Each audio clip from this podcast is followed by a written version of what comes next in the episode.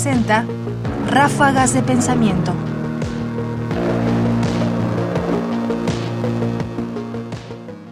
La indeterminación de zozobra y Nepantla.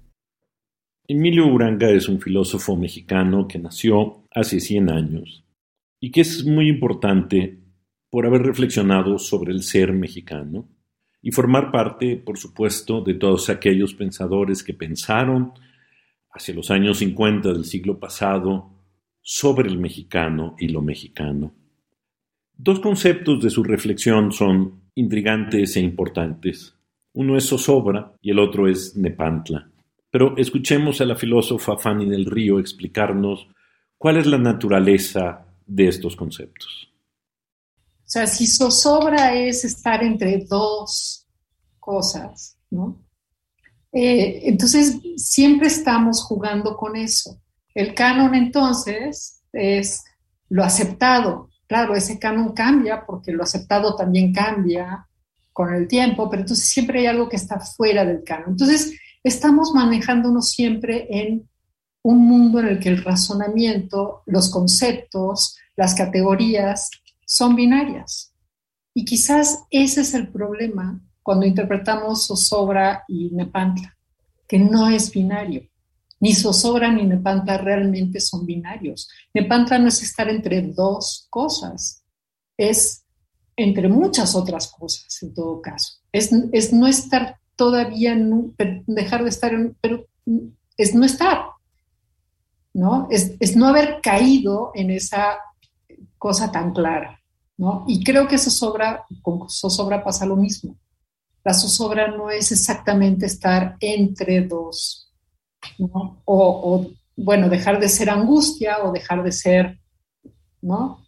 Creo que no, creo que, creo que es algo mucho más, este, que, hay mucho más movimiento ahí y que quizás el problema está en, en, eso y quizás el problema también entonces con nuestra idea de canon es que también somos binarios ahí, ¿no? Y bueno, entonces canon es esto y todo lo demás ya no es canon.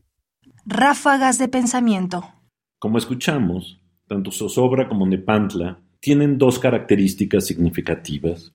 Una es, por supuesto, que son palabras del español, además específicamente del español mexicano, que Uranga convierte en conceptos filosóficos. Pero en conceptos filosóficos que, como explica Fanny del Río, eluden el ser binarios. Es decir, evitan el sí o el no, el estar de un lado o del otro. Algo que es muy característico del pensamiento occidental, de nuestro pensamiento, el pensar que siempre hay dos alternativas. Y estos conceptos no, estos conceptos lo que introducen es la posibilidad de hablar multidimensionalmente, por decirlo así. Pensar, digamos, no estar en el extremo de la tranquilidad o de la ansiedad, sino en la zozobra, un lugar que no es necesariamente intermedio, sino, como quizás ocurre también con Nepantla, es un no lugar. De manera que podemos pensar, o que Uranga nos invita a pensar, en conceptos que desde nuestra lengua se vuelven multidimensionales. Fanny del Río, participación y comentario a los ponentes de la Mesa 5 del segundo coloquio internacional sobre Emilio Uranga y el Grupo Hiperión, el día 26 de agosto del 2021. Comentarios: Ernesto Priani Saizó. Producción: Ignacio Bazán Estrada. Más información en la página ernestopriani.com. Busca el podcast en www.radiopodcast.unam.mx diagonal podcast.